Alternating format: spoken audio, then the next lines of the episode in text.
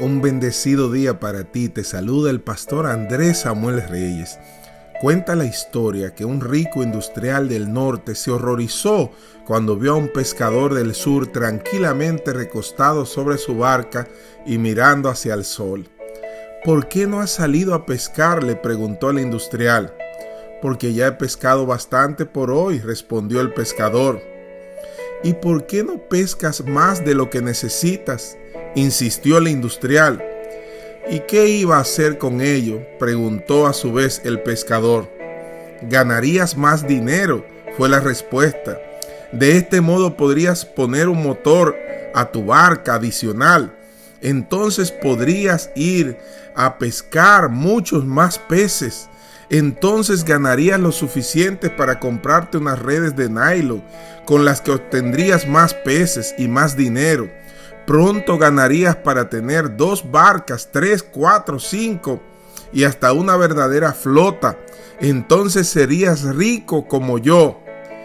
¿Y qué haría entonces? preguntó de nuevo el pescador. Podría sentarte y disfrutar de la vida, respondió el industrial. ¿Y qué cree que estoy haciendo en este preciso momento? respondió el satisfecho pescador. Tremendo. ¿Y qué cree que estoy haciendo en este preciso momento? Fue la respuesta del pescador. Es más acertado conservar intacta la capacidad de disfrutar la vida que de ganar mucho dinero. Y mucha gente se está perdiendo de disfrutar los buenos momentos pensando en las cosas que no tiene, pensando en las cosas que quiere adquirir, que quiere ganar, que quiere poseer, se están olvidando de disfrutar los buenos momentos. En este día, con la ayuda de Dios, te desafío a que disfrutes los buenos momentos de la vida que Dios te regala, que Dios te da cada día.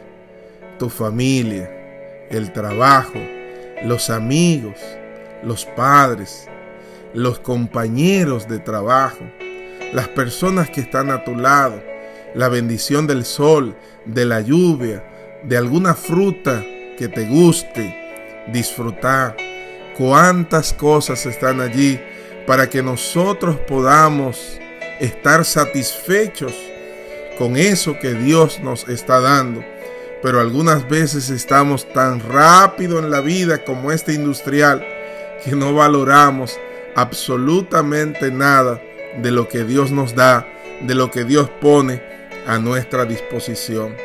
Y hoy te digo, Jehová está contigo como un poderoso gigante. Jeremías 20:11.